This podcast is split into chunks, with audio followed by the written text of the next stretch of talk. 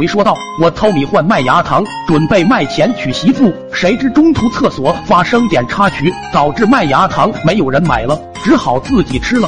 一斤多的糖，开始吃的津津有味，最后不行了，肚子里像吃了一堆稻草，难受无比。还剩最后三坨时。”我一下想起跟弟弟的约定，慌忙又把嘴里的吐出来，放窗台晾干了，倒也看不出来吃过。那天放学晚，我刚出校门，天都黑了，突然一团黑影忽的从路边窜出来，喊了句“糖呢”，原来是弟弟，这个没出息的，居然在路边等到这个时候。我拿出糖袋，他难以置信说：“别藏着，说好二十坨的。”我只好解释说：“下次，下次一定。”这货恼了，哭着跑回家，第一时间跟老爸告状。当晚这给我打的，耳边就听小鞭子羞羞的。老爸气急，顺手给弟弟也揍了一顿，理由是合伙撬取家里财物。这下捅了马蜂窝，弟弟跑进屋，拿出家里的户口本，大叫着说：“凭什么打他？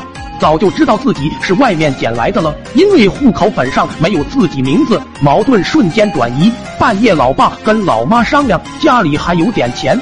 明天把超生的罚款交掉，户口给他上好算了。那一阵子，每天早上弟弟一睁眼，为了证明他真是亲生的，老妈就把一碗香喷喷的鸡蛋端到他面前。这货从此过上了卧薪尝胆的生活。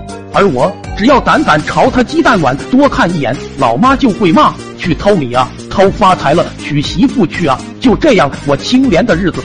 过了一月有余，那天老爸让我去接弟弟放学，我刚进教室门口，就听见弟弟在和一个同学说话，拿米换糖卖钱。等干到二十岁，娶媳妇的钱都有了。原来这货趁我被爸妈盯得紧，自己每天偷米换糖，已经干了 n 次都没被发现。